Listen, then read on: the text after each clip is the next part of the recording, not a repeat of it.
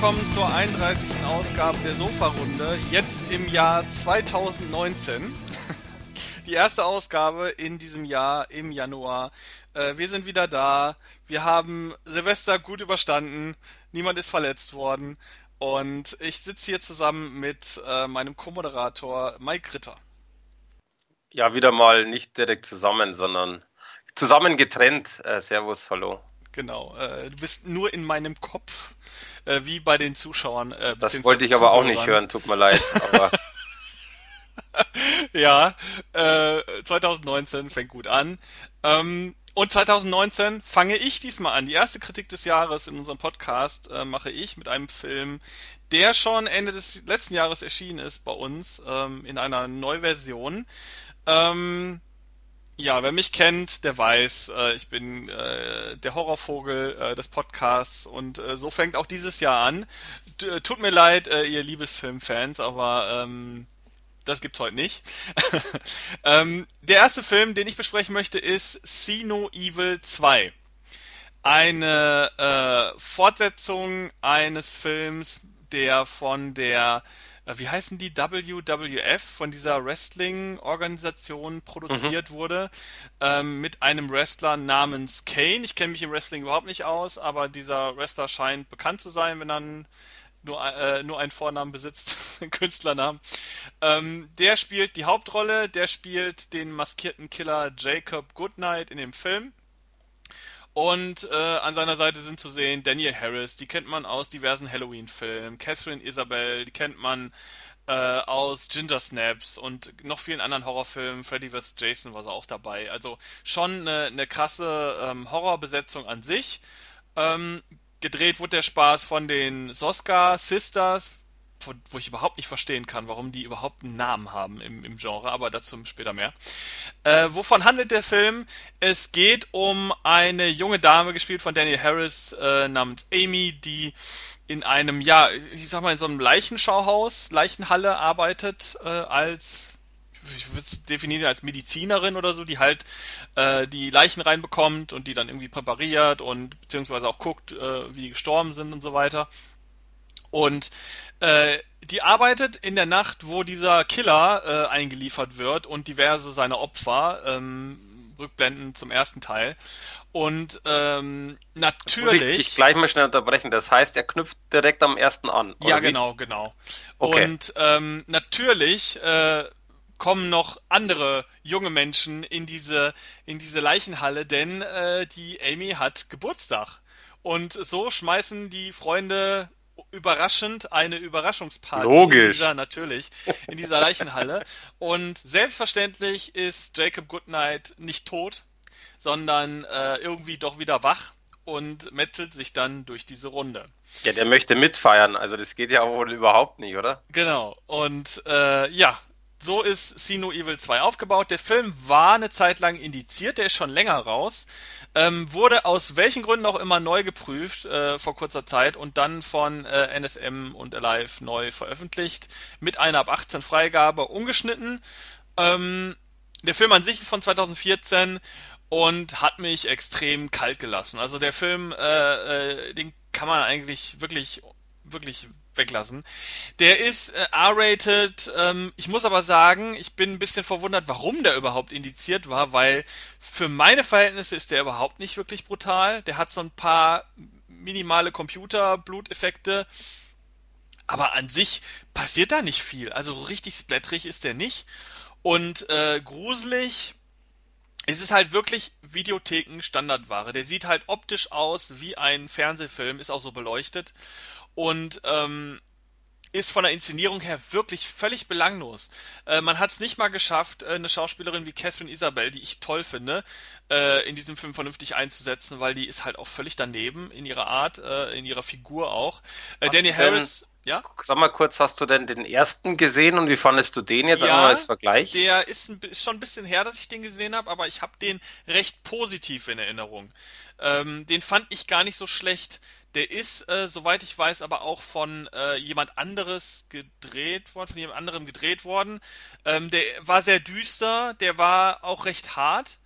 Ähm, der war jetzt auch kein Meilenstein, ganz ehrlich. Also der war Also ich kenne den ersten, deswegen frage ich, weil ich, weil du meintest, also warum, ähm, der Punkt ist, weil du ja sagtest, der hat dich kalt gelassen, der zweite Teil. Ja. Und ich habe mir den ersten ja aufgrund von Empfehlung angeschaut und muss ganz ehrlich gestehen, für mich war der erste einfach nur kalter Durchschnitt. Ich fand den nett und das war's.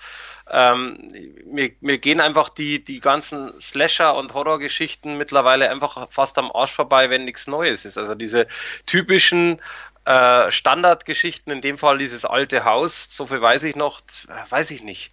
Deswegen hat mich der neue auch tatsächlich schon komplett kalt gelassen. Ich wollte gar, also ähm, Ja, also ich kann das verstehen, wenn man das erwartet, aber als reiner Slasher-Film, wenn man wirklich den Standard erwartet und ich glaube, die meisten Slasher, also ich wüsste jetzt nicht, dass ein Slasher-Film, äh, ein Slasher-Fan wirklich äh, wirklich was Neues erwartet immer wieder, weil das gibt's auch meistens in dem Genre nicht. Aber Äh, genau das ist doch, aber das ist doch das Problem, was ich meine. Also im, im Grunde genommen ist, ist es genau das, äh, was mich, was ich mir einfach wünschen würde. Mir geht's nicht darum, das Rad neu zu erfinden, aber dieses typische, ich sag jetzt mal dieses typische, äh, irgendwelche Jugendlichen fahren in den Wald in eine Hütte.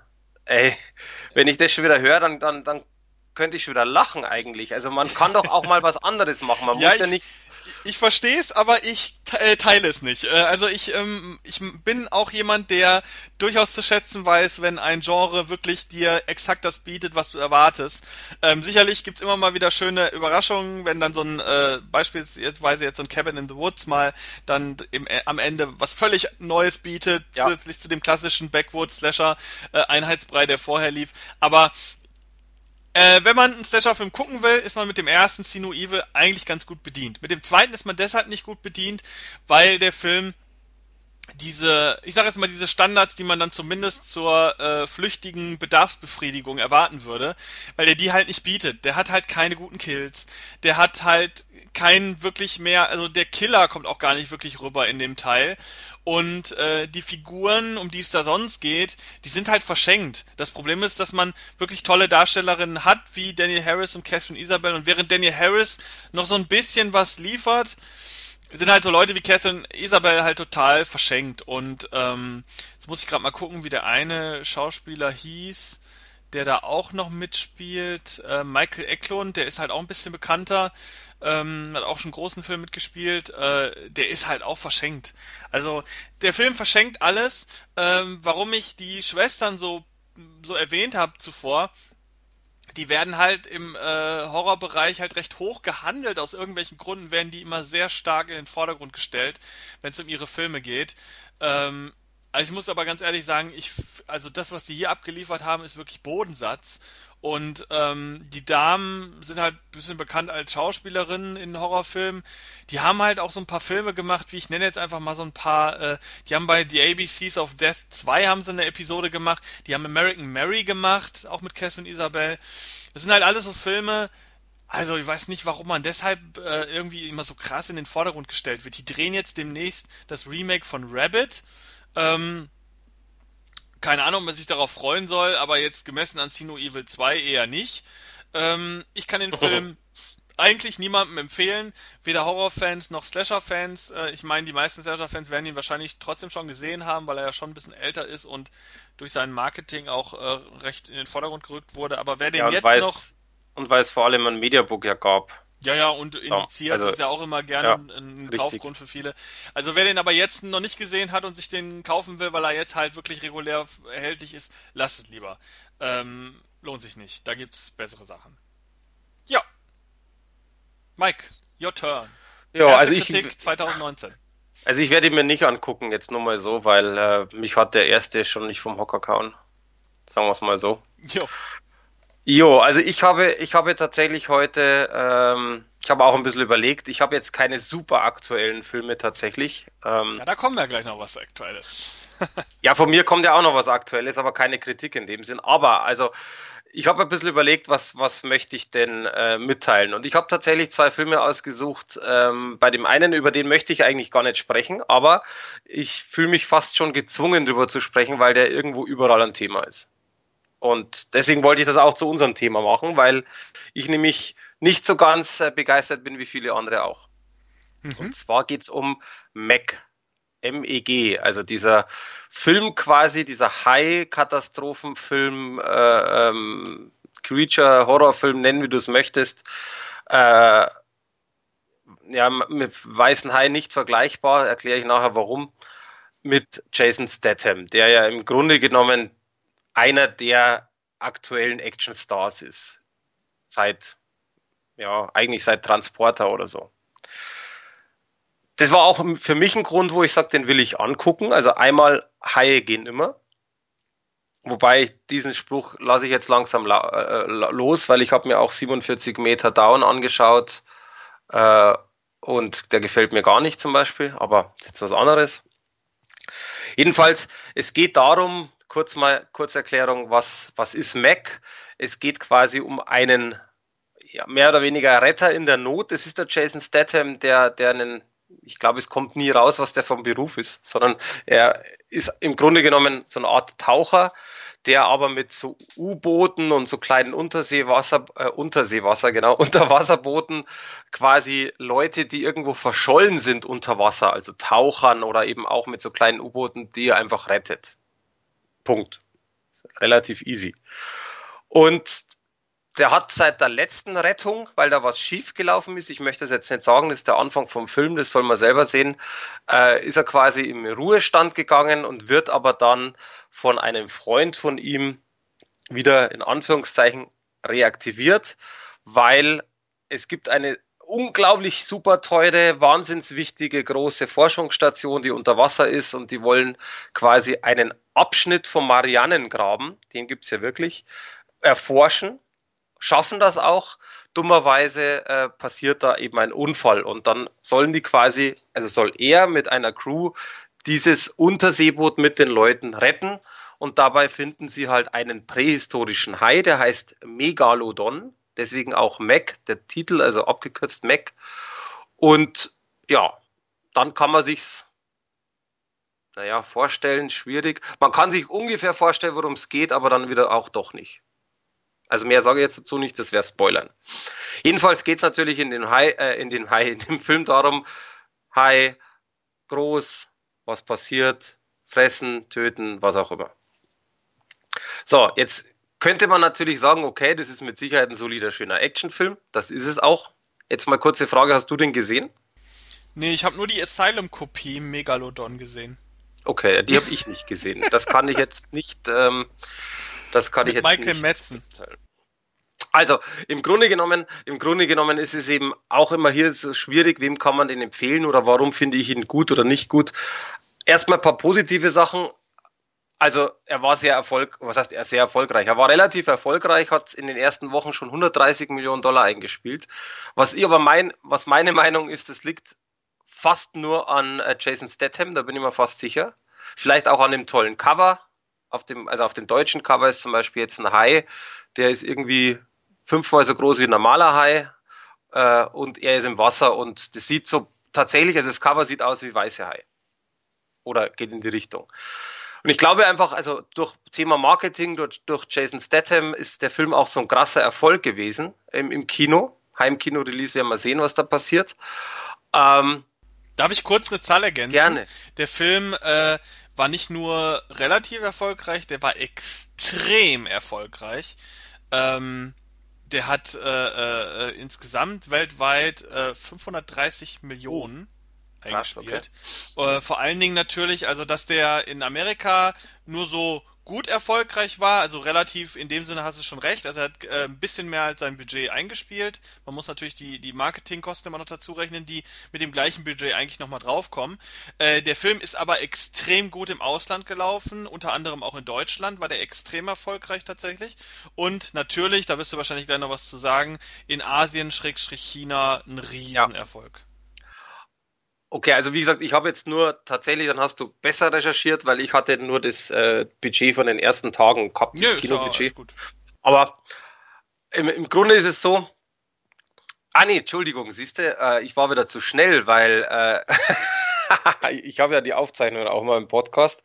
Äh, ich habe dahinter, hinter den 130 Millionen Dollar steht insgesamt das Vierfache. ja, äh, die 130 Millionen ist tatsächlich das äh, Budget des Films gewesen. Nee, aber das wurde innerhalb von, von kurzen war, wurde das Budget ja eingespielt. Ja, ja. Mhm. Ähm, deswegen, nee, aber es spielt jetzt keine Rolle. Also im Grunde genommen, Erfolg oder nicht Erfolg, es war ein großer Erfolg, äh, allerdings nicht bei mir. Und äh, bei einigen, einigen vielen, wenn man so ein bisschen im Internet schaut, auch nicht. Also wie gesagt, nochmal, ich glaube durchaus, es hat wahnsinnig viel damit zu tun mit Jason Statham, sowieso. Ähm, es gibt schöne Actionsequenzen, natürlich gehen die ein bisschen drüber hinaus, wie man ihn kennt. Also er kämpft jetzt nicht selber und macht Karate gegen den Hai. Wäre ein bisschen komisch. Das wäre Asylum wahrscheinlich. Aber ähm, die Effekte sind ganz cool, allerdings ist auch so nicht alle Effekte. Manche wirken echt billig, aber im Grunde genommen steckt halt sehr viel Budget auch in den in Effekten. Das sieht man auch, äh, oder auch die ganze, das ganze Setting, also diese Unterwasserstation, die sieht ganz cool aus. Natürlich alles aus Glas, im Hintergrund Fischis und Wasser und bla. Also im, das haben sie schön gemacht, das ist auch echt okay. Allerdings ist das Drehbuch sehr schwach und das ist das, was ich nicht verstanden habe persönlich. Äh, ähm, vier Drehbuchautoren waren beteiligt und die haben es aber nicht geschafft, einen richtig spannenden Film zu machen, haben es nicht geschafft, den Film und der Film möchte lustig sein, ist es aber in meinen Augen nicht. Also ich habe nicht wirklich gelacht, sondern höchstens mal ein bisschen geschmunzelt. Und ähm, wenn ich das schon machen möchte, dass ich da, äh, und das ist ja bei vielen Actionfilmen oder neu, neuartigen Filmen so, dass immer ein bisschen äh, die Lachmuskeln strapaziert werden möchten oder sollen, finde ich, ist da einfach fehl am Platz. Das hat nicht gepasst und haben sie eben auch nicht geschafft. Ähm, trotz dieser vier Drehbuchautoren, da geht schon mal los. Und ähm, natürlich, Realismusgrad ist relativ. Wenn du so einen riesengroßen, was weiß ich, 25 Meter langen Hai hast, kann man nicht mehr von Realismus sprechen. Ich bin aber trotzdem einer, der die Geschichte, ich möchte die Geschichte und die Charaktere nachvollziehen können. Also egal, ob die, ob das alles super unrealistisch ist, aber wenn die Geschichte unrealistisch ist und dann noch gewisse Handlungsstränge, Handlungen, Dialoge total irrsinnig und schwachsinnig sind, dann äh, kann ich damit nichts anfangen. Und sowas nervt mich auch und das zeigen viele Filme, dass man es besser machen kann. Und deswegen, also ein Vergleich zum Beispiel zum Weißen Hai, was, was tatsächlich Leute machen. Also ich wurde von einem Freund von mir gefragt, ähm, und ist er so gut wie der Weiße Hai? Der, der zweite hat mich gefragt, ist einer aus der Filmgruppe, vergleichen wir mit dem Weißen Hai. Äh, super. Ähm, Weiße Hai ist ein Kultfilm. Der ist natürlich nicht auf lustig gemacht, der ist sehr ernst gemacht, der hat geile Szenen äh, ohne CGI. Kann man nicht vergleichen, es ist unglaublich schwierig. Aber wie gesagt, also das meiste finde ich einfach kränkt am Drehbuch und an diesen schwachsinnigen Szenen. Ähm, und an dieser ganzen Reaktion von den Charakteren. Das heißt, dass wirklich in dem Film selbst ist vieles gut gemacht, aber äh, besonders auch mit den Dialogen, das sind so sehr platte Dialoge, ohne Pep, alles immer so, es plätschert vor sich hin, dann kommt halt mal wieder der Hai, dann kommt wieder eine Actionsequenz, die wiederum auch ziemlich cool ausschaut und auch die Schauspieler sind zum Beispiel sehr cool und das ist, was du gerade angesprochen hast, Thema Asien. Es spielen halt zwei oder beziehungsweise wenn man das Kind mitzählt, drei äh, asiatische Schauspieler mit, die halt auch die eine sehr, sehr wichtige Rolle haben. Ich möchte jetzt nicht zu viel verraten. Und da bin ich mir fast sicher, dass die auch dementsprechend natürlich für den asiatischen Markt das im Vorfeld schon mal gemacht haben. Ähm, dass man einfach sagt, okay, ich nehme da jetzt auch Bekannte mit. Zum Beispiel ist eben, da finde ich den Namen so toll, die heißt Li Bingbing. Also Bing, Bing, Nachname Li. Und das ist eben eine Sängerin, Schauspielerin aus China und die kennt man tatsächlich, wenn man sich ein bisschen mit chinesischen Filmen oder mit, sagen wir mal, ich sage jetzt mal in Anführungszeichen chinesische Filme äh, auskennt und das tut man eigentlich tatsächlich. Äh, Forbidden Kingdom ist ein bekannter Film, Detective D ist, sind bekannte Filme. Dann äh, gibt's zum Beispiel natürlich auch noch ähm, Transformers da spielt sie mit, Resident Evil Retribution. Ähm, also sprich, es sind Filme nicht nur im asiatischen Markt, sondern halt auch typische US-Filme, die man kennt und jetzt eben auch in Mac. Und ich bin mir fast sicher, äh, dadurch, dass die auch schon verschiedene asiatische äh, Auszeichnungen bekommen hat, dass das mit Sicherheit auch ein Punkt war. Ich habe jetzt dann nicht, äh, muss, muss ich gestehen, weil ich kein Chinesisch kann, nicht geguckt, ob ich jetzt da großartig äh, Marketing China-Marketing finde, aber da bin ich mir sicher, dass die das äh, ausgeschlachtet haben. Und natürlich zu Recht würde ich natürlich auch machen, wenn so eine ähm, Schauspielerin mitspielt. Und Produktionsland war natürlich nicht nur USA, sondern auch teilweise China. Und äh, klar, dass dann Marketing natürlich wieder irgendwo auch mitspielt. Aber jetzt eben nochmal kurz zurück zum Film, weg von China. Das heißt also, in meinen Augen ist tatsächlich das einiges wirklich richtig gut gemacht, äh, aber auch was jetzt Geschichte angeht und, und den ganzen drumherum vieles falsch gemacht. Und da helfen halt auch die guten Schauspieler einfach nix, sondern natürlich, der Film ist solide, hat schöne Actionsequenzen, aber es fehlt einfach die komplette Substanz. Und das nervt mich persönlich auch, weil man einfach, High-Filme gibt es einige, aber es gibt halt lange nicht äh, die Masse jetzt wie von mir aus Horror-Slasher im Wald. äh, und deswegen hat es mich einfach geärgert, weil ich habe mich eigentlich schon äh, gefreut auf das Ganze, also auf den ganzen Film. Und es wurde einfach so ein solides, aber eben nicht äh, großartig erwähnenswerter Film gemacht.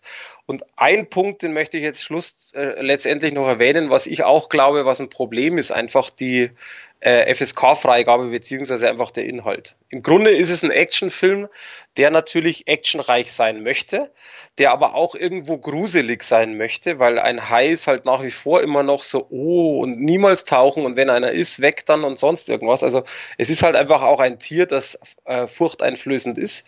Der ganze Film ist aber ab zwölf und da kann man sich natürlich eben dummerweise nicht großartig irgendwas erwarten. Also sprich, ich bekomme einen Actionfilm oder Tierhorror-Actionfilm, wie man es auch immer nennt, der keine Substanz hat und aufgrund der Zwölferfreigabe natürlich auch, äh, und das ist ja nicht nur in Deutschland, allgemein wurde der so äh, äh, tief freigegeben, äh, hat natürlich keine Gewalt zu bieten, keine Szenen zu bieten. Ähm, teilweise ist es zum Beispiel so, der, Bei, äh, der Hai beißt irgendwo zu und man sieht nichts. In einer Szene sieht man zum Beispiel ein bisschen Blut danach, in der anderen nicht, wo ich sage, nee. Ähm, und ob das so Absicht ist oder ob das ein Filmfehler war, sei dahingestellt. Aber hätte man, und das ist meine Meinung, hätte man den Film ab 16 gemacht, jetzt in Deutschland, hätte man einfach mehr Gewaltszenen eingebaut, die nicht schlimm sein müssen. Es muss ja nicht sein, dass der Füße abgerissen werden und sonst irgendwas, sondern einfach das Ganze dramatischer gemacht. Und jetzt nur einfach auch als Beispiel, wenn du ja jetzt auch nicht gesehen hast. Natürlich ist auch wieder eine Szene drin, äh, in dem Fall jetzt auf dem, ja, äh, auf dem äh, irgendwo am, am Meer, wo natürlich lauter chinesische äh, Leute schwimmen und sonst was und dann kommt der Hai. Also auch diese klassische Szene. Und die, ganz ehrlich, die hat mich relativ kalt gelassen. Der kommt und alle schreien und zieht irgendwas weg und ich sitz und, und weißt du, du sitzt dann so da und sagst, ach ja, und da hat für mich der Film viel falsch gemacht. Ich möchte da mitfiebern. Ich möchte einfach im Grunde sagen, oh scheiße, da ist ein Hai, die tun mir jetzt alle leid. Null. Und das ist etwas, was mir extrem fehlt. Und ich glaube, das hätte man mit, einem, mit mehr Spannung, mit ein bisschen mehr Gewalt definitiv hingebracht. Vielleicht kann ich den, äh, kann ich noch mit ein bisschen Hintergrund äh, äh, dienen. Mach ruhig. Denn äh, Mac wurde ursprünglich tatsächlich auch als R-Rated-Film gedreht. Also ähm, es müssten, äh, es müsste eine R-Rated-Fassung geben, die aber wohl noch nirgendwo ähm, also nirgendwo zu sehen war. Äh, zusätzlich kann man vielleicht erwähnen, dass äh, ursprünglich ja mal Eli Roth für den Film angesetzt äh, war. Der hat den Film auch mitentwickelt bis zu einem bestimmten äh, Punkt, soweit mir das bekannt ist. Äh, was natürlich klar ist, dass Mac, äh, wie du schon angedeutet hast, in der aktuellen Tradition vieler chinesischer Produktion ist. Das ist eine halbe chinesische Produktion. Mhm. Ähm, ähnlich wie Filme wie zum Beispiel Baywatch oder Filme wie, ähm, jetzt muss ich mal gerade überlegen, was war denn vor kurzem noch hier, uh, The Great Wall oder wie der hieß. Äh, ganz viele Filme, jetzt ganz aktuell Escape Plan 2 zum Beispiel auch. Ähm, Filme, die äh, eigentlich mit China erstmal so nichts zu tun haben, sind plötzlich chinesische Produktionen, weil sie in erster Linie tatsächlich trotz Doppelproduktion, äh, äh also amerikanisch und chinesisch, äh, in erster Linie aber trotzdem für den chinesischen Markt produziert werden, weil dort das meiste reinzuholen ist an Geld. Ähm, da ist einfach ein viel größerer Markt für erfolgreiche Filme als in Amerika, Schrägstrich äh, im Westen. Denn das sieht man natürlich auch beim Einspiel. Äh, das meiste Geld hat Mac äh, tatsächlich bisher in China, soweit ich weiß, äh, eingespielt. Und ähm, der Punkt ist, äh, so Schauspieler wie Bing Bing Lee und so weiter, die sind werden natürlich jetzt äh, vermehrt eingesetzt, auch in Produktionen, die vielleicht nicht äh, komplett äh, in chinesischer Koproduktion sind, einfach um diesen Markt eher anzusprechen. Ähm, und das Problem in China ist halt, dass in China nur wenige Filme auch für große Kinostarts zugelassen werden. Die müssen inhaltliche Kriterien äh, erfüllen und das kommt leider diesen Film oft inhaltlich überhaupt nicht zugute. Bestes Beispiel ist jetzt so ein Film wie Escape Land 2, der vor kurzem hier in Deutschland tatsächlich nur auf DVD und Blu-ray rausgekommen ist, in Amerika ebenso, nur einen limitierten Kinostart. In China allerdings ein riesen Kinostart, ein mega Erfolg. Dritte Teil ist schon gedreht. Ähm, aber inhaltlich nichts mehr von diesem originalen Escape Plan Konzept hat, sondern wirklich ein äh, ja natürlich auch ein politisches Bild zeichnet, das natürlich der dem chinesischen Kontext äh, sehr äh, zugeschnitten ist. Das bedeutet, die Filme haben teilweise äh, wenn man mal genau hinguckt, durchaus fragliche Botschaften, äh, die vielleicht im Westen akzeptiert werden und toleriert werden, aber die jetzt eigentlich nicht so schön sind und nicht China aber gewollt sind. Und äh, ich weiß nicht, inwieweit das jetzt bei Mac äh, hinzukommt. China hat auch ein sehr großes Problem, gerade im Bereich Horrorfilme, äh, die mit äh, Geistern und so weiter äh, spielen. Da gibt es tatsächlich sogar Auflagen, das weiß ich äh, von einem befreundeten Regisseur, dass du gewisse Filme gar nicht drehen darfst da, äh, da drüben für eine Veröffentlichung. Die, äh, zum Beispiel die aktuellen Blumhouse-Filme, sozusagen, würde ich jetzt fast sagen, haben einen sehr schweren Stand in China. Ich glaube, die sind da nicht zugelassen. Ähm, jetzt so ein Film wie Mac, der natürlich mit, einem, mit einer Naturgewalt spielt, die äh, fern jeglicher äh, gesellschaftlicher Situation sind, ist natürlich immer das Problem, Gesellschaft ist halt ein großes Thema in China und äh, alles, was in Richtung Revolte geht, Gesellschaftskritik, ist halt sehr problematisch. Und ich weiß jetzt nicht, ich habe ihn wie gesagt nicht gesehen, inwieweit The Mac da reinspielt, aber da es eine chinesische Koproduktion ist, die da sehr erfolgreich ist und da groß starten durfte, gehe ich jetzt mal von aus, dass dieses ganze Thema da kein Thema ist. Und dass es da eher um den Gemeinschaftsgedanken innerhalb dieses Teams geht, die gegen den Hai vorgehen, als äh, um irgendwelche anderen äh, Situationen. Skyscraper übrigens ist auch eine ähm, chinesische Koproduktion gewesen. Da merkt man das auch sehr deutlich. Ähm, aber ja, ich werde mir den Film auch noch angucken. Ich habe da ziemlich Bock drauf. Aber genau das ist in meinen Augen das Problem. Ja klar, auf jeden Fall. Ähm, das aber das also ist die so, Zukunft leider. du mag durchaus sein, aber das ist halt einfach der Punkt, äh, dass mit, den, mit dem China-Markt und so, das ist mir durchaus bewusst. Und äh, ich weiß auch, also das mit dieser R-Rated, ich habe selber mal ein bisschen geguckt, weil viele Fans halt auch da geschimpft haben. Und ich habe ein Interview gelesen, wobei ich nicht wirklich weiß, ob das ähm, so gesagt wurde, weil es war sehr komisch, es waren sehr komische Antworten. Es hat so ein bisschen ausgeschaut, wie wenn man sich die Antworten hindreht. Äh, lange Rede, kurzer Sinn habe ich aber in dem Interview äh, stand dann eben oder hieß es, dass keine andere Fassung kommen wird. Das kann ja äh, sein, aber ich bin mir sicher, ja, dass tatsächlich eine sein. gedreht wurde. Ähm, ob die jetzt veröffentlicht wird, ist natürlich eine andere Frage. Äh, aber ich glaube natürlich, bei so einem Film ist es fast egal, weil der Film war erfolgreich im Kino, die Leute kaufen ihn trotzdem äh, auf Richtig. dem. Das ist kein Film, wo man unbedingt groß draufschreiben muss, blutige Unrated-Fassung. Nee, nee, nee. Sie müssen es nicht unbedingt machen. Aber sie muss eben, das ist der Punkt, das ist genau das, sie muss nicht blutig sein. Es geht einfach darum, für mich jetzt, hätte der Film bessere Dialoge, ein paar Szenen einfach logischer. Also eben diese, wie gesagt, äh, mir geht's nicht um Filmlogik in dem Sinn, sondern einfach um Entscheidungen, die, die ich einfach nicht nachvollziehen kann und die einfach nicht nachvollziehbar sind für, für viele Leute. Also ich habe ja selber im Internet auch ein bisschen gestöbert, was die Leute so schauen. Und hätte man eben den, und wie gesagt, mir geht's nicht um Brutalitätsgrad oder Gewaltgrad, sondern einfach das Ganze spannender, mehr horrorlastiger gemacht. Dann hätte der Film in meinen Augen auch echt richtig viel Potenzial für einen richtig geilen Film. Und zwar weitaus mehr wie jetzt. Nur der Punkt ist genau das. Ich sag's jetzt mal ganz provokant. Nimm jetzt mal den asiatischen Markt weg. Und nimm das als, äh, als normale amerikanische Produktion mit Jason Statham und jetzt nimmst du Jason Statham weg. Dann wäre das Ding komplett für den Arsch. Also, was ich damit sagen möchte, ist im Grunde genommen, vergisst man kurz diese asiatische Seite, dann äh, ist Jason Statham derjenige, der den Film trägt. Also nicht vom Charakter, sondern sein Name, sein, sein, der Schauspieler. Sonst hat der Film nichts. Ähm, und das ist eben das, was ich persönlich sehr schade finde. Äh, ist natürlich so, klar, ist so wie es ist. Und es gibt, ich kenne auch viele, die den Film feiern. Ich kenne viele, die sagen, der Film des Jahres 2018 kann ich zwar nicht nachvollziehen, aber ist akzeptiert, wenn es für die Leute das so ist, absolut okay.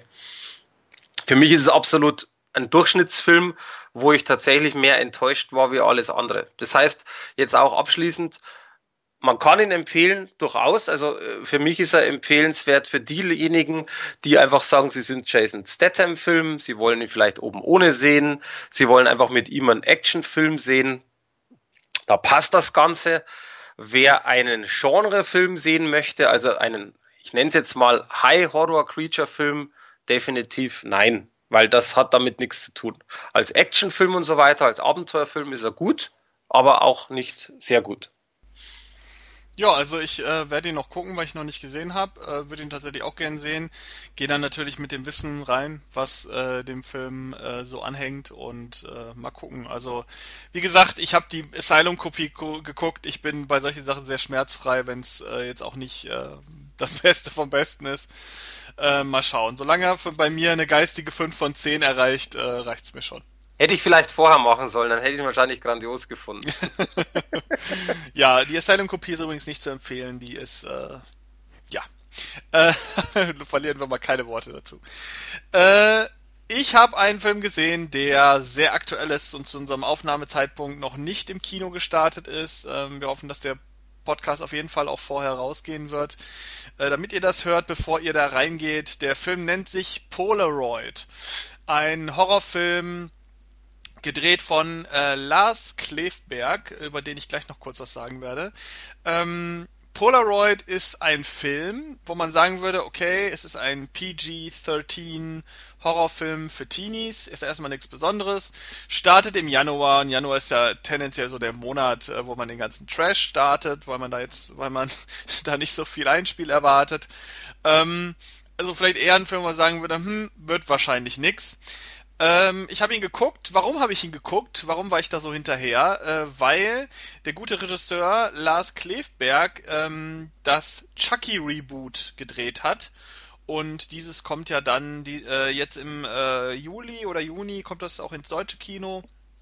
Und das wird dann auch eine große Nummer werden. Äh, hat durchaus Potenzial, ähm, ich sag jetzt mal, so einem S äh, hinterher, zumindest hinterher zu rennen. Ähm, und ich warte da sehr, sehr drauf, weil ich großer, großer Fan wie man inzwischen weiß, von allen Filmen, die mit Horrorpuppen zu tun haben. Außer Annabelle. Ähm, und Lars Klefberg hat jetzt Polaroid gemacht. Dieser Film war lange, lange, lange unter Verschluss weil es eine der letzten Produktionen der Weinstein Company war ähm, und auch Harvey Weinstein äh, damit zu tun hatte. Ähm, jetzt, nachdem äh, viel Trara um Harvey Weinstein und seine Eskapaden äh, äh, losgetreten ist, äh, sind ja diverse Produktionen so ein bisschen unter die Räder gekommen und Polaroid ist da tatsächlich so ein bisschen die, die es am härtesten getroffen hat. Der Film ist eigentlich schon lange, lange fertig. Ich glaube, der war schon 2016 eigentlich für einen Kinostart angesetzt. Ähm, kam dann nicht, dann war es 2017, kam auch nicht, dann wurde ursprünglich mal gedacht, vielleicht geht er zu Netflix, ist auch nicht so gekommen. Jetzt startet er äh, weltweit im Kino, äh, ohne große Weinstein-Namen äh, äh im, im Abspann. Ich glaube nur noch Bob Weinstein äh, wird genannt. Ähm, Film startet unter neuem Banner, äh, bleibt aber immer noch der Polaroid, der ursprünglich gedreht wurde. Wie gesagt, PG-13. Ähm, man weiß auch nichts von einer äh, längeren Fassung. Der Film handelt von einer Schülerin, die äh, eher so ein bisschen die Außenseiterin ist, die arbeitet in einem äh, Antiken Antik-Store, also irgendwie so antike Sachen, alte Maschinen, äh, die sie auch repariert. Und sie bekommt von einem guten Freund dann eines Tages eine Polaroid-Kamera, Polar, Polaroid, äh, Polaroid-Kamera geschenkt, eine alte, die man so aufklappen kann. Und ähm, ja, sie ist natürlich begeistert, ähm, aber kein anderer. Also sie ist ja, sie ist trotzdem in einem Freundeskreis, der sie eher so ein bisschen belächelt. Und ähm, sie macht natürlich Fotos mit der Kamera. Unter anderem macht sie ein Gruppenfoto bei einer Party, wo sie aus welchen Gründen auch immer diese Kamera dabei hat. Und aus Gag weil das halt lustig ist, mit so einer alten Kamera auch mal ein Foto zu machen, haben sie dann, machen sie ein Gruppenfoto. Und wie sie dann aber feststellen, äh, fangen plötzlich an, Leute zu sterben. Und zwar äh, wandert ein Schatten einer unbekannten Person von dem von, auf den Bildern immer von einem Bild zum anderen, Schrägstrich von einer Person zur anderen. Und äh, diejenige Person, die den Schatten hinter sich hat, die ist kurz davor zu sterben. Das ist das Konzept des Films. Und man versucht halt rauszufinden, was hat die Polaroid-Kamera damit zu tun und wie ist das Ganze aufzuhalten. Ähm, witzig an Polaroid ist, wenn man den guckt, äh, gerade jetzt auch im im Rückblick äh, zu den letzten fünf bis zehn Horrorjahren findet man da so ziemlich jeden Horrorfilm, der irgendwie in dieser Blumhouse-Schiene, Schrägstrich, dieser Teenie-Horrorfilm-Schiene relevant war, findet man in diesem Film. Man findet Elemente von Lights Out, man findet Elemente von Final Destination, man findet Elemente von ähm, zum Beispiel auch, jetzt muss ich gerade mal überlegen, natürlich den ganzen Blumhouse-Horrorfilm, die typischen Buhu-Spukgeschichten. Ähm, man findet Elemente von, wer sich noch erinnern kann, einem Film wie The Pyramid. Man findet Elemente von sämtlichen Gegenstandsbesessenheitsfilmen. Also da ist wirklich alles drin verwoben, was man verweben kann. Tatsächlich gar nicht so schlecht. Der Film ist ähm, sehr gut gefilmt, meiner Ansicht nach. Der ist handwerklich sehr gut gemacht, äh, hat sehr spannende Momente auch, hat ein paar sehr gute Szenen. Äh, eine Szene sieht man zum Beispiel im Trailer, wo eine Person plötzlich anfängt zu brennen. Ähm, das sind eigentlich sehr schöne Szenen. Man hat es gut geschafft, trotz PG-13 zumindest auf Audio-Ebene so ein bisschen was, so eine bisschen Härte auch vorzugaukeln. Ähm, Finde ich gar nicht so schlecht. Also auf dieser Ebene ist der Film äh, eigentlich ganz gut. Ähm, was der Film leider falsch macht, ist teilweise im Drehbuch äh, sind halt Dialoge, die wirklich, wirklich, wirklich an der Schmerzgrenze sind. Und es gibt leider, leider, leider eine Szene im äh, letzt, Anfang des letzten Drittels, die den ganzen Film auf eine gewisse Art leider kaputt macht. Da ist eine Szene, die ist so neben jeglicher Logik. Und da bin ich ganz bei dir, Mike, wie du sprichst, nicht nur von der Realität her, sondern auch von der internen Logik des Films. Das ist ja eigentlich immer das, der große Knackpunkt bei Filmen, die sowieso mit äh, übernatürlichem, unglaubwürdigem spielen. Das mag, man kann so viel, man kann den riesigen Hai loslassen, aber die interne Filmlogik, die muss stimmen. So, ne? Also, ähm, beste Beispiel ist immer, äh, in der einen Szene kann er fliegen, in der anderen Szene nicht, obwohl er hier eigentlich hätte fliegen müssen. So, das sind so diese internen Logiken, die einfach Haie da sein fliegen? müssen. Nein, ich nehme jetzt mal so einen, so einen Superhelden, so eine Superheldengeschichte. Du hast in der einen Szene kommt der Komet angeflogen und er fliegt weg und weicht ihm aus. In der anderen Szene kommt der Komet angeflogen und er fliegt aber nicht weg, sondern kriegt den Kometen einfach gegen den Kopf, obwohl er halt fliegen kann in dem Nee, Film. kann er kann er doch nicht mehr, weil er keine Energie mehr hat zum Ausweichen. Ja, also realistisch ohne bleiben. solche ohne solche Erklärungen, solche solche Szenen sind halt immer sind immer schlecht wenn man solche Szenen im Film hat, wenn man sagt, eigentlich ist die Person unbesiegbar und in der Szene wird sie aber umgebracht und es wird nicht erklärt, warum sie umgebracht wurde, dann äh, macht man, hat man halt interne Logikfehler. Und das hat Polaroid leider in einer Szene so prominent, dass es, glaube ich, jeder merken wird.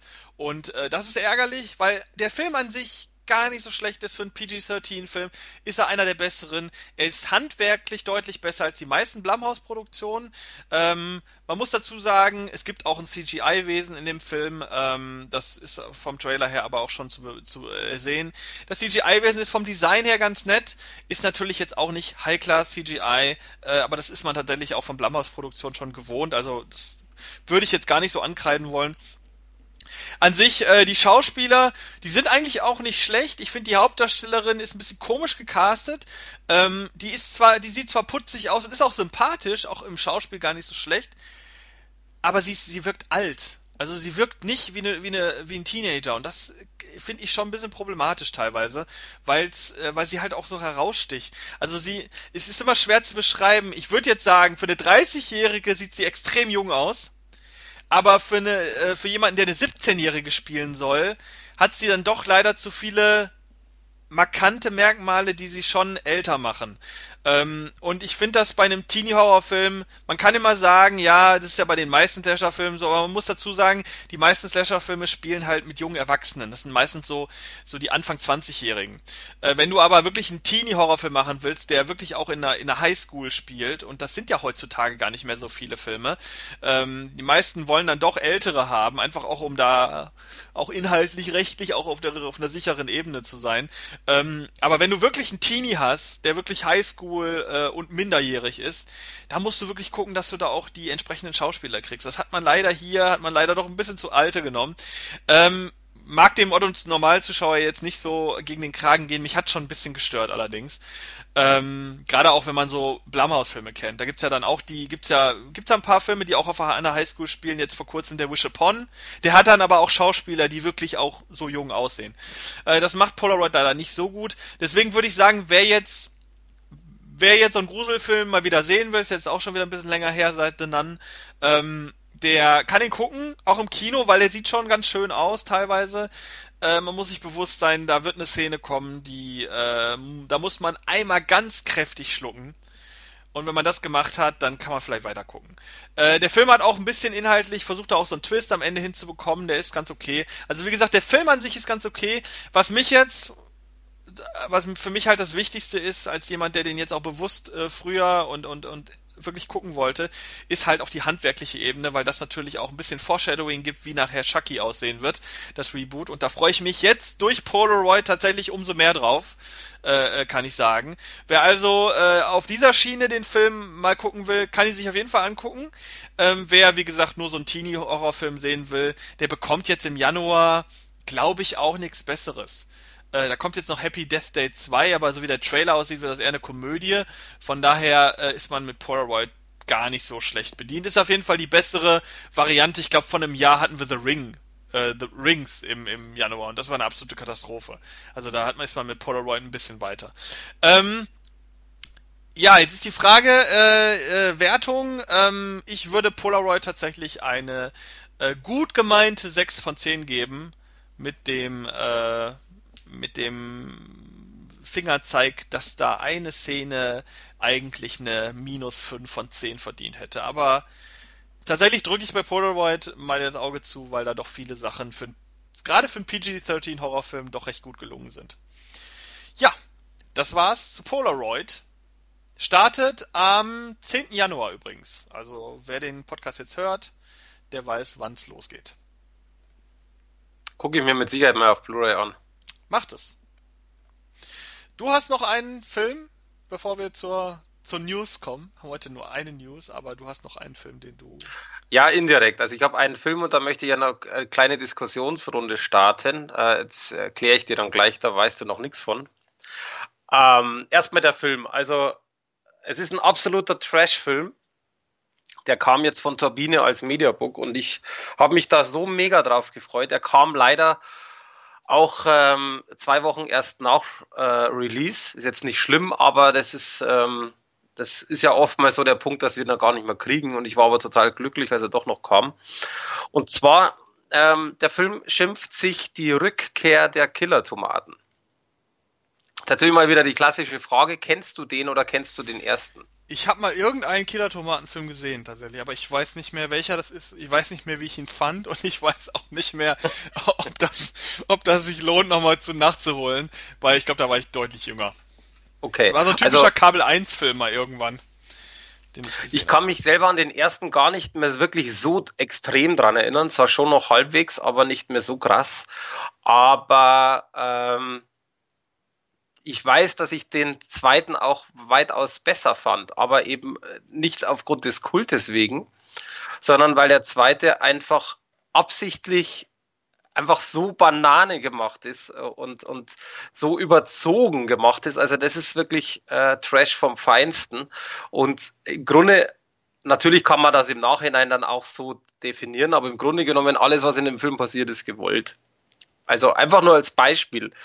Ähm, es gibt eine Szene, die hat mit dem Film an sich überhaupt nichts zu tun, sondern äh, die Szene wird einfach vom Regisseur direkt unterbrochen und dann sagt, wir müssen den Film jetzt aufhören zu drehen, weil wir kein Geld mehr haben. Und dann wird diskutiert, wie man wieder Geld bekommen könnte. Und dann kommen sie auf die Idee, sie machen das quasi mit, äh, mit Werbung, also mit diesem Pro Product Placement. Und also die Szene dauert drei Minuten oder so. Und dann wird da kurz drüber diskutiert und dann ist es eigentlich noch, noch lustiger, weil es ist einfach so, so, so filmfremd, dass natürlich ein Film unterbrochen wird von dem Regisseur. Also alleine das ist schon echt ziemlich cool. Und dann kommt zum Beispiel noch äh, von der Schauspieler, ähm, nicht Vereinigung, wie heißt's? äh, Gewerkschaft, so, von der Schauspielergewerkschaft kommt dann noch einer und sagt, jeder, der Text hat in dem Film, äh, muss Geld bekommen. Und es ist so lustig, weil im Hintergrund dann zum Beispiel der, der die Maske macht, der die Maske kostenlos gemacht hat, steht auf und sagt, echt jetzt? Und dann sagt der Regisseur halt so ungefähr, nee, nee, ähm, so, du bist ja nur Maske. Und dann sagt er von der Gewerkschaft, nee, die Kamera dreht doch gerade. Der hat jetzt in dem Film einen Text und jetzt kriegt er Geld. Und das ist so eine dämliche Szene eigentlich, die so dermaßen lustig ist und, und so durchgeknallt. Und so ist der ganze Film. Also sprich, äh, nach dieser Szene kommt absichtlich permanent irgendwo Product Placement, wo du sagst so, what the fuck? Aber ähnlich wie bei Wayne's World, falls man sich dran erinnern kann, da war es ähnlich, ähm, haben die das halt in den Film eingebaut, was halt lustig ist. Und es ist wirklich lustig und ist halt einfach total trashig. Worum geht's? Äh, erstmal auch, dass man natürlich das nicht vergessen. Inhaltstechnisch ist es so, zehn Jahre nachdem quasi dieser Angriff der Killer-Tomaten die Welt terrorisiert hat oder nachdem das gewesen ist, äh, ist im Grunde genommen nichts mehr übrig. Die Killer-Tomaten sind weg, die sind besiegt und der Wilbur Finletter, also das ist quasi des, dieser Soldat, der das geschafft hat, ist in die Geschichte eingegangen und hat jetzt ein Pizzarestaurant. Ohne Tomaten, ganz wichtig. Sind Eigenkreationen ohne Tomaten, ohne Tomatensauce. Und dann hat er einen relativ großen Erfolg und sein Neffe, der hilft ihm da schön und ein, und ein Freund von ihm, der Matt. Und dann passiert's halt wieder, dass im Grunde genommen die wieder durch einen wahnsinnigen Professor wieder ans Licht kommen. So, das ist jetzt mal so Kurzgeschichte. Natürlich total trashig, total dämlich, brauchen wir gar nicht diskutieren, aber eben ziemlich herzlich einfach, ziemlich cool gemacht. Also jetzt von, von dem Ganzen drumherum, wie gesagt, ist natürlich billigstes Niveau, sieht man auch, ist aber auch Absicht, dass man sieht, der Film möchte sich nicht für irgendwas verstecken, was er nicht ist. Und was man nicht vergessen darf, ähm, das habe ich jetzt absichtlich bisher nicht angesprochen, es spielt George Clooney mit was natürlich für so einen Film, also wenn man jetzt sagt, man, man kennt jetzt irgendwie George Clooney von X Filmen, sei es drum von From Dust Till Dawn, from, äh, from ähm, von Oceans 12, Oceans 13, von was auch immer. Also der Roseanne. hat ja so viel. Ehrlich? ja, der hat auch bei Roseanne auch mitgespielt. Krass, wusste ich gar nicht. Okay. Aber ähm, jetzt abgesehen davon, also sau, bei sau vielen äh, Sachen kennt man ihn, besonders natürlich von Filmen. Ähm, und das war halt zum Beispiel der dritte Film, wo er äh, quasi aufgetreten ist. Und das ist einfach, wenn, und das finde ich persönlich immer ziemlich cool, wenn man Schauspieler kennt, der auch jetzt einen Oscar zum Beispiel von einem Film erhalten hat oder einfach der im, Hollywood einfach einen extremen Namen hat, auch Werbung gemacht, was auch immer. Aber man kennt diesen Schauspieler und schaut sich dann halt irgendwo Werke an, wo er mitspielt. Er hat ja da nicht die Hauptrolle. Er ist ja einfach dabei oder eine der Hauptrollen, aber nicht als äh, Alleiniger. Dann ist es halt einfach ein umso mehr cooler, einfach, dass man sieht, ja cool, der war damals echt schon eine coole Socke. Das war eine schöne, schöne äh, ähm, Rolle, die er hatte. Und das finde ich persönlich halt ziemlich cool. Und er passt da auch ehrlich gesagt total rein. Und äh, warum ich tatsächlich, und das, das, äh, man mag mich jetzt lynchen, aber warum ich dem tatsächlich die volle Wertung gegeben habe, also 10 von 10, hat einfach verschiedene Aspekte. Also einfach einmal der Aspekt, dass äh, das Mediabook natürlich von äh, Turbine wieder echt sehr gut geworden ist. Es gibt verschiedene Cover-Varianten. Äh, natürlich ist auch typische Trash-Cover, Trash-Artworks. Ähm, das ist aber vollkommen klar mit einer wirklich dieses Mal sehr strengen Limitierung von 333 Stück pro Cover. Allerdings ist es natürlich auch nicht der Mainstream-Film, den sich jetzt jeder irgendwo kaufen wird. Also deswegen ist die Limitierung natürlich sehr gering. Aber ähm, jetzt abgesehen davon, gut, also wirklich gute Qualität. Ähm, es ist natürlich jetzt, der, der, es ist ein Low-Budget-Projekt, über 30 Jahre alt. Der, der Film ist von 1988. Äh, ist natürlich klar, dass man jetzt da nicht ein 4K rauschfreies Bild erwarten kann. Also, oder sollte klar sein. Aber oh, Punkt A, 2K-Restaurierung, die ist echt gelungen. Vom, von den Bildern her oder von der Qualität ist vollkommen klar, dass da noch Rauschen drin ist. Das wirst du nicht wegmachen können. Da war natürlich beim Low-Budget-Projekt die Kameras auch anders. Aber dafür sieht's echt gut aus und man merkt halt wirklich im Vergleich zur DVD, zum DVD-Release, einen, einen Quantensprung. Und das finde ich halt auch immer wichtig, dass wirklich diese, äh, wenn da, das Ding schon auf Blu-ray kommt, dann bringt's mir ja kaum was, wenn ich einfach sage, na gut, jetzt habe ich das mal auf Blu-ray gemacht. Also man soll die Qualität schon merken und die, die merkt man hier auch. Und deswegen coole Veröffentlichung und für mich ist es halt einfach wirklich der Trash-Film. Also ich kenne keinen Trash-Film für mich selbst, wo ich sage, den schaue ich so gerne an wie den, weil da einfach sehr viel passt. Es ist ein bisschen lustig, ähm, also jetzt abgesehen von der Szene, sondern der ganze Film, der ist total überzogen, also wirklich von vorne bis hinten, hat aber auch wirklich gute Schauspieler, zum Beispiel John Austin oder Austin, nee, Austin, so, der, der spielt den Professor, den kennt man auch, wenn man das Bild sieht, und so ist für mich tatsächlich, und es gibt für mich da kaum negative Aspekte zu nennen, wenn überhaupt, wenn müsste ich wirklich lang drüber nachdenken. Deswegen, wenn es für mich eine Veröffentlichung 2018 gibt ähm, oder gab, dann ist es definitiv die Rückkehr der Kilotomaten auf Blu-ray. Kann ich jeden Trash-Fan empfehlen. Wenn einer natürlich sagt, er möchte jetzt irgendwo äh, einen soliden Actionfilm oder äh, Trash, äh, Quatsch, ähm, Horrorfilm, natürlich null, ganz klar. Man muss sich, man muss wissen, das ist billigster Trash, das ist ein Low-Budget-Film. Und wenn man das weiß und wenn man das mag, dann ist es einfach verpflichtend. Also für mich absolut der Knaller. So, bevor du jetzt aber zu den News kommst, Marion, möchte ich noch schnell ähm, was, was sagen. Und zwar, ähm, weiß jetzt gar nicht, wie ich es dir beibringen soll. Nein, Quatsch. Äh, ich habe einen aktuellen Film noch geguckt, der kommt äh, am 9. Januar raus. Und ähm, mir ist irgendwie so aufgefallen, also in den letzten Podcasts, wie ich dich jetzt so kenne, ich habe so festgestellt, du hast ja eigentlich zwei absolute Lieblingsschauspieler. Also jetzt. Habe ich das? Ähm, ja, das wäre mir neu, aber erzähl's. Nee, das war jetzt eher Ironie gemeint, also ironisch gemeint. Okay. Einmal welchen, welchen Schauspieler siehst du denn äh, total gerne? Nicht. Ganz ehrlich, ich habe da gar keine. Ich habe keine ja, eben nicht. Wo ich... We über welchen diskutierst du unglaublich gerne, wenn du nur den Namen liest? Ah. Der, der Man with the same face, oder wie du es immer nennst. Ach so, du meinst Keanu Reeves? Genau. Ähm, ja, aber so schlimm finde ich ihn jetzt nicht, Nein, aber, aber ist halt. Ich warte, begrenzt. ja immer noch, dass, dass äh, Keanu Reeves mit, also einen ganz aktuellen Action-Abenteuer-Komödienfilm macht mit dieser Frau zusammen. Wen könnte ich denn meinen? Das ist nämlich, äh, so wie du Keanu Reeves als Mann nicht so toll findest oder halt immer wieder diskutierst, gibt's eine Frau. Ja gut, er hat ja nur einen Film mit einer Frau gemacht dieses Jahr, äh, beziehungsweise letztes Jahr. Äh, sind immer noch, geistig immer noch in 2018. Ähm, und zwar Destination irgendwas? Ich weiß nicht, wie Nee, nee, ist, mir geht's nicht um den Film. Ich meinte mit dieser einen Schauspielerin. Ach so, Winona Ryder. Nee, nee, nee, nee. Welche magst du nicht? Welche, welche findest du auch so same face äh, ähm, Schauspielerin? Äh, boah, da gräbst du jetzt aber in Zeiten. Ich habe keine Ahnung, wenn du, wenn du meinen kannst. Also pass auf. Ähm, warum ich das anspreche, das ist mir nämlich aufgefallen, deswegen wollte ich dir nur ein bisschen äh, provozieren. Und zwar gibt es ja einen aktuellen Film, ähm, Actionkomödie mit Mila Kunis. Ach, genau. Ja, ja. Äh, wie hießen die nochmal? Ähm... Bad Spice heißt die genau, Komödie. Genau, Bad Spice. Und ähm, warum ich das anspreche, ist mir ist nämlich aufgefallen, wenn wir irgendwie quatschen und es kommt nur Mila Kunis, dann ist es so, äh, und bei Keanu Reeves ähnlich. Das ist mir mal so ein bisschen, deswegen vielleicht kommt ja mal ein Film zusammen, den du dann bitte rezensierst. Wobei ich, wobei ich zu meiner Verteidigung sagen muss, also wir haben ja bisher, glaube ich, äh, über Mila Kunis immer nur im Kontext von Bad Moms gesprochen.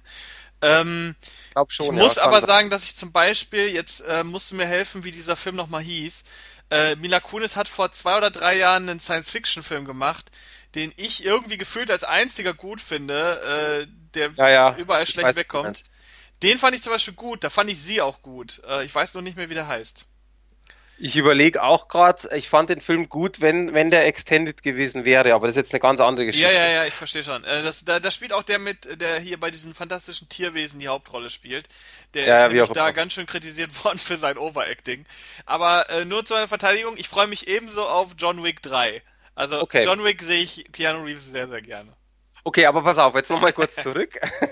Also, ähm, ich möchte ich möchte da keine Kritik machen, weil wir eine Kritik äh, haben vom Steiner. Du redest ähm, jetzt von dem, von dem neuen Bad Spice. Bad Spice, genau. Mir geht es einfach nur darum, äh, auch ganz kurz äh, drüber äh, zu reden, weil ähm, ich tatsächlich, äh, sagen wir mal anders, wir gehen langsam nämlich, so wie vielen die deutschen Filme auf den Sack gehen von Till Schweiger und Co.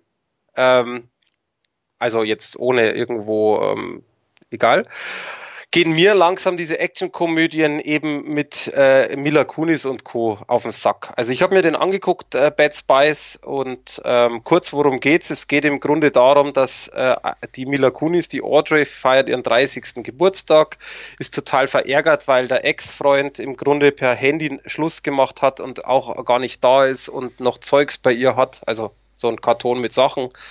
Und ihre beste Freundin, die Kate, äh, nee, Entschuldigung, Morgan heißt die, Kate ist der richtige Name.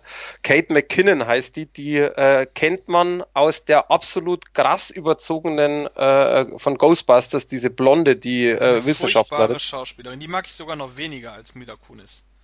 Und also ich fand sie bei, ich fand sie bei Ghostbusters ganz schlimm. Der, der Charakter war auch voll überzogen und deswegen, ich finde sie in Bad Spice ähnlich. Es ist nicht ganz so nervig, aber was mich so furchtbar stresst ist, dass das Drehbuch ist wieder mal so eine Katastrophe. Ähm, das ist, finde ich, Wahnsinn.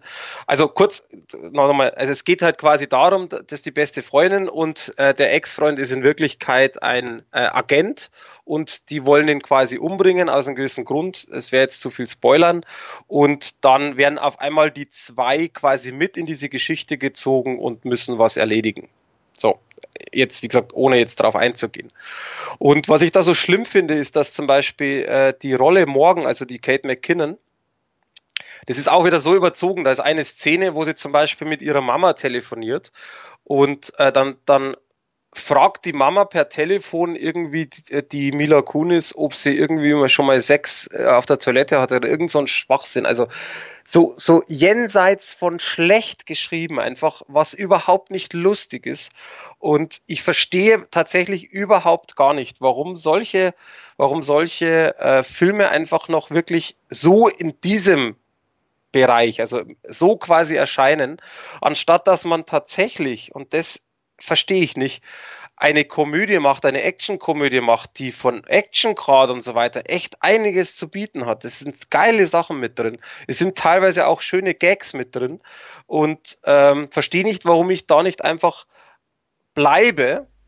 Einfach, dass ich sage, ich mache ein, ein schönes Niveau, ich lasse diese unter der Gürtellinie äh, äh, Scheiße und mache wirklich einen coolen Agentenfilm, einen coolen Actionfilm und nehmen dabei eben aber auch Charaktere, die passen. Also wie, wie, ich, wie du auch sagst, die, die ähm, McKinnon, die passt in diese Rolle total rein, weil die Rolle auch so ist. Das hätte es aber nicht gebraucht. Und deswegen, wie gesagt, ich will keine Filmbesprechung machen, sondern einfach nur, wer sich ihn anschauen soll, äh, anschauen möchte, soll es tun. Er ist solide, er ist ganz nett, aber man sollte sich auf keinen Fall großartig was erwarten, ähnlich wie bei Bad Moms. Das war auch so eine Komödie, wo ich sag, erste Teil hat mir ganz gut gefallen, zweite war einfach nur schlecht und da reiht sich der in meinen Augen relativ ein. Und deswegen äh, natürlich erhört mich hier keiner, aber äh, trotzdem die Bitte, macht doch mal wieder was Gescheites und nicht immer diesen unter der Gürtellinie Quatsch. Äh, das Niveau sollte irgendwo auch im Filmbereich mal ein bisschen höher liegen, weil das ist, wird langsam zu einer Katastrophe. So, jetzt kannst du deine News. Darf ich dir mal eine Frage stellen, weil das ist äh, interessanter Kontext. Ich meine, du wolltest ja, also eigentlich hast du damit, glaube ich, damit angefangen, dass du eigentlich eine, eine, eine Diskussion starten wolltest mit dem Thema.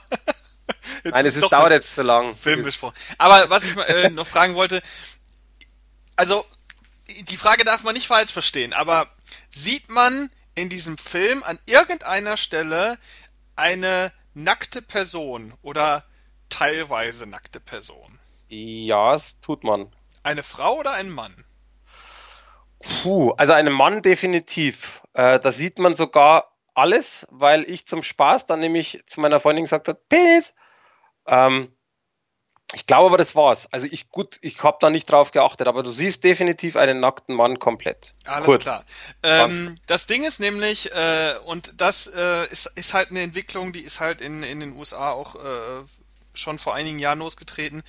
Ähm, man muss dazu sagen, Bad Spice ist R-rated. Also es ist ein Film für Erwachsene. Er war schon immer so konzipiert. Ähm, das gleiche trifft zum Beispiel auch auf so Filme zu wie Baywatch. Wer sich erinnert, Baywatch war ebenfalls äh, R-rated. Und äh, man hat in diesem ganzen Film keine einzige Brust gesehen, keine einzige entblößte Brust, was für diesen Film ja durchaus ungewöhnlich ist. Ähm, damit will ich nicht sagen, dass man sowas unbedingt sehen muss. Was ich aber sagen muss, ist, dass ähm, Hollywood halt in letzter Zeit eine sehr starke Tendenz hat, äh, diesen, er, diesen Erwachsenenanteil in einem Film. Äh, und das äh, kann man ganz besonders auf Filme auslegen, die durchaus mit äh, frivolen Inhalten und Bildern locken wollen. Das ist zum Beispiel in Baywatch, was man halt kennt. Früher war es im Fernsehen, da ging nicht so viel, aber jetzt im Kino mit einer R-Rated-Freigabe, da ging, würde eine Menge gehen. Ähm, wenn man sich überlegt, dass selbst in American Pie Filmen früher sehr viel ging, äh, äh, guckt man sich heute einen R-Rated-Film für Erwachsene an und man sieht aber nichts. Also man sieht dann spannenderweise maximal einen nackten Mann, aber im Bereich äh, Frauen, und ich will jetzt nicht sagen, dass Bad Spice ein Film ist, der nur Männer ansprechen soll, das ist er nämlich nicht, aber so ein Baywatch ist durchaus ein Film, der fast ausschließlich Männer anspricht. Und äh, dass dann diese Komponenten fehlen, ist verwunderlich. Wo die aber hingewandert sind, sind ist in den Dialogbereich.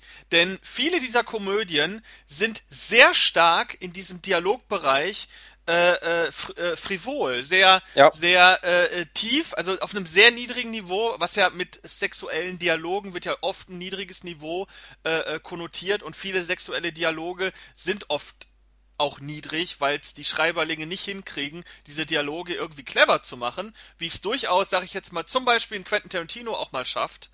Ähm, aber die sind halt sehr frivol. Und das ist dann oft der Erwachsenenanteil des Films. Also viele Filme, Bad Spice zum Beispiel, oder auch Baywatch, den könnte, könnte man locker auch in Amerika äh, mit einer niedrigen Freigabe durchkommen lassen. Aber dieser Film muss R-rated sein. Der muss als R-rated Film beworben werden können. Und das wird oft mit Dialogen geregelt. Dann hat man Witzchen, dann reden sie fünf Minuten über Schwänze, dann reden sie fünf Minuten über Titten und klar ist das alles, ist das alles irgendwie auch Erwachseneninhalt, aber man sitzt da und denkt, ja, dann redet doch nicht nur davon, dann zeigt's mir doch. Macht doch den Humor, den man früher tatsächlich drin hatte. Wie gesagt, ich erinnere an Filme wie American Pie, die für Teenies waren. Aber die haben, die waren teilweise so äh, äh, auch freizügig, die haben den Inhalt, den sie auf der Verbalebene gebracht haben, haben sie halt auch bildlich geboten. Und das ist ja das, was einem Film eigentlich auch anhängt. Also dafür ist ja ein Film da, Dinge bildlich darzustellen. Wenn ich Dialoge über solche Sachen hören will, kann ich mir auch ein Buch durchlesen. Ähm, und das ist momentan eine Entwicklung, die merkt man ganz extrem im Bereich der Komödien. Ich habe vor kurzem jetzt noch einen gesehen, der, auf, der das auf einer ähnlichen Ebene macht. Ähm, ich weiß nicht, ob du den kennst. Catch Me heißt der hier in Deutschland. Nee. Äh, der lief äh, in Amerika unter dem Titel Tag. Da spielt zum Beispiel äh, Jeremy Renner mit. Äh, Geht es um eine Truppe, die selbst im Erwachsenenalter immer noch Fangen spielen, aber äh, auf einer auf einer landesweiten Ebene sozusagen. Und das ist auch eine Komödie, die könnte man ähnlich in diese Bad Spice Ecke reinbauen. Die ist optisch völlig harmlos, aber auf der Dialogebene hat man dann wirklich zwei Minuten Dialog über Schwänze, wo der Begriff Schwanz auch gefühlt 20 Mal in drei Sätzen äh, fällt. Und dann denkt man sich so, okay, ich weiß, was ihr damit machen wollt, aber äh, ich will jetzt auch nicht sagen, zeigt mir äh, die, die jetzt bildlich alle, aber wenn man versteht, woher früher mal diese eher frivolen Komödien wie die damals bildlich und inhaltlich ihre, ihren Humor dargestellt haben und wo wir heute sind. Heute wird nur noch drüber gesprochen. Früher haben sie alles gezeigt, haben sie alles inszeniert und wenn sie es auch bedeckt haben, aber es wurde angedeutet. Und das geht vielen Komödien äh, wirklich, wirklich äh, verloren äh, momentan. Und wie du sagtest, es kommt halt, es wirkt halt auch immer niedrig, nie, äh, wirklich in einem, auf einem sehr niedrigen Niveau, wenn man nur drüber spricht und wenn das nicht vernünftig in die Story äh, äh, eingewoben wird. Ähm, das wollte ich nur noch mal so sagen, weil ich fand das äh, sehr interessant, dass du das jetzt äh, mal so erwähnt hattest. So völlig unangestoßen von mir. ja, ja, nee, also fand ich ganz kurz abschli abschließend eben genau dazu. Also das ist der Punkt. Ich finde, es, es muss nicht sein. Also der, mir ist es egal, was, was im Grunde genommen äh, die Freigabe ist. Aber man merkt definitiv, ähm, dass dieser Film wieder genauso ist. Äh, es, es muss einfach dreckig zugehen. Also jetzt im, in, in dem Fall jetzt äh, im Bereich verbal.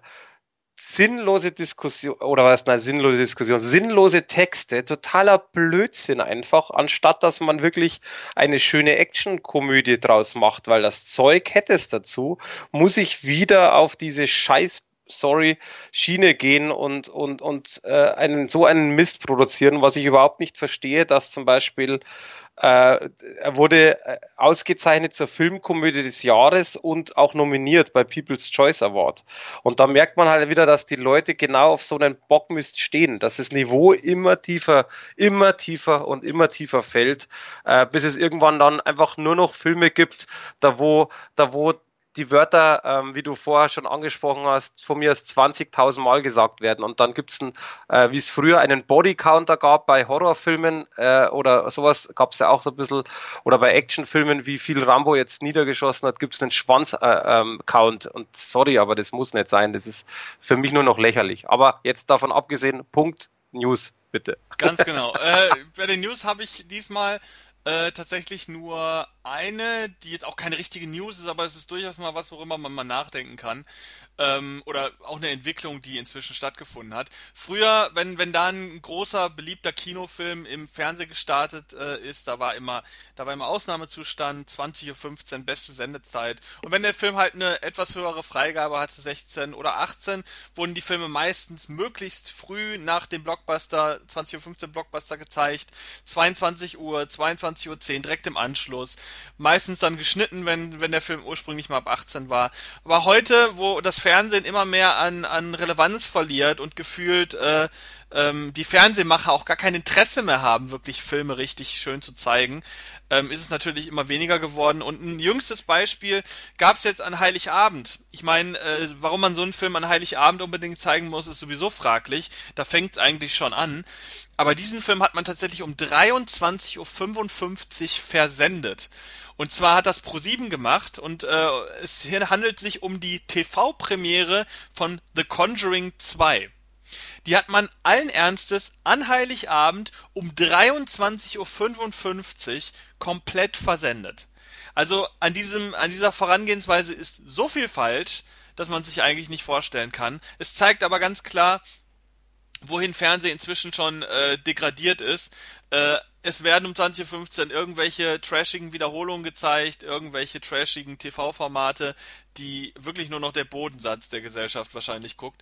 Ähm, und Conjuring 2, ein Film, der wirklich erfolgreich war, der viele gute Kritiken gekriegt haben, der es wert ist, von vielen Menschen gesehen zu werden, wird sang- und klanglos nachts an einem Tag, wo so ein Film eigentlich gar nicht angebracht ist, versendet. Äh, ich meine, du guckst ja wahrscheinlich auch nicht mehr viel Fernsehen, Mike, aber was sagst du dazu? Also was, was sagt es aus über, über unsere TV-Landschaft? Ist sie nicht mehr zu retten? Äh, ganz ehrlich, ich habe da keine großartige Meinung zu. Ich gucke eh nicht äh, Fernseh und ich sag jetzt auch mal so, ähm, man merkt halt einfach, dass ich mit solchen Filmen Ausstrahlungszeiten einfach sehe, man, man tut alles, dass die Leute noch Fernseh schauen. Ja, wobei ich mir dann immer denke, so, ja, okay, wenn ihr unbedingt wollt, dass die Leute das gucken, dann zeigt es um 22 Uhr, äh, am besten an einem Tag, der jetzt nicht von Liebe und äh, Geselligkeit geprägt ist, sondern keine Ahnung, äh, das wäre so ein Ding für Halloween gewesen oder es wäre so ein Ding für einen Freitagabend oder für einen Samstagabend oder so gewesen. Aber es ist wirklich an, an, einem, an einem Tag, wo die wenigsten noch ernsthaft abends in die Fernsehzeitung gucken, weil man da eigentlich man ist mit Familie, man guckt vielleicht tatsächlich auch eher eine Blu-ray oder mal eine DVD oder man macht irgendwas anderes. Ähm, und dann noch um eine Uhrzeit, wo es sowieso eigentlich keiner mehr mitkriegt, äh, das ist schon wirklich hart. Äh, Gerade Conjuring 2 ist auch ein Film, der es überhaupt nicht verdient hat. Also selbst äh, wenn man jetzt schon sagt, okay, im Fernsehen werden solche Filme zerschnibbelt, weil da kommt noch Werbung zwischen und so weiter, das ist sowieso schlecht, so einen Horrorfilm zu gucken. Aber ich meine, es ist ja einfach so, viele Menschen gucken tatsächlich noch Fernsehen und es gibt auch einfach viele, die darf man halt auch nicht unter, unter den Tisch fallen lassen, die sich vielleicht auch nicht so viele Filme leisten können, ähm, für solche Abo-Dienste vielleicht auch nicht benutzen möchten und dann schon irgendwie auch aufs Fernsehen auf eine gewisse Art angewiesen sind. Und da finde ich es immer schon hart, dass wenn man solche Filme dann auch noch versteckt im Fernsehprogramm, dass äh, solche Filme dann gar nicht gesehen werden. Weil, ne, so, so ein Film, Conjuring 2 wird geguckt und vielleicht hat man dann hat man den erste Mal gesehen oder man hat Bock dann auf einmal so ein Annabelle zu gucken oder so ein Conjuring oder äh, äh, andere Filme aus der Ecke.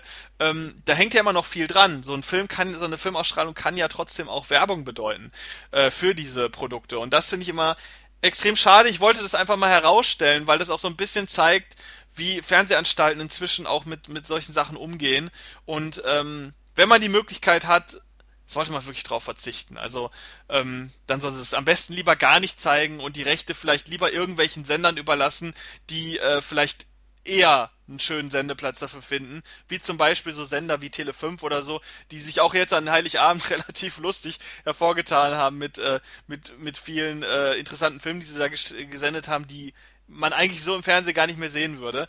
Ähm, kann ich übrigens nur empfehlen, wir sind nicht gesponsert von Tele5, aber die machen äh, gerade so was äh, Feiertagsprogramm angeht, sehr absurde äh, Veröffentlichungen. Ich glaube, irgendwie an Silvester zeigen sie irgendwelche, irgendwelche alten Ero Erotikfilme aus 70er Jahre ungeschnitten. Das finde ich, finde ich sehr witzig. Als Trash-Fan äh, ist das schon ziemlich cool.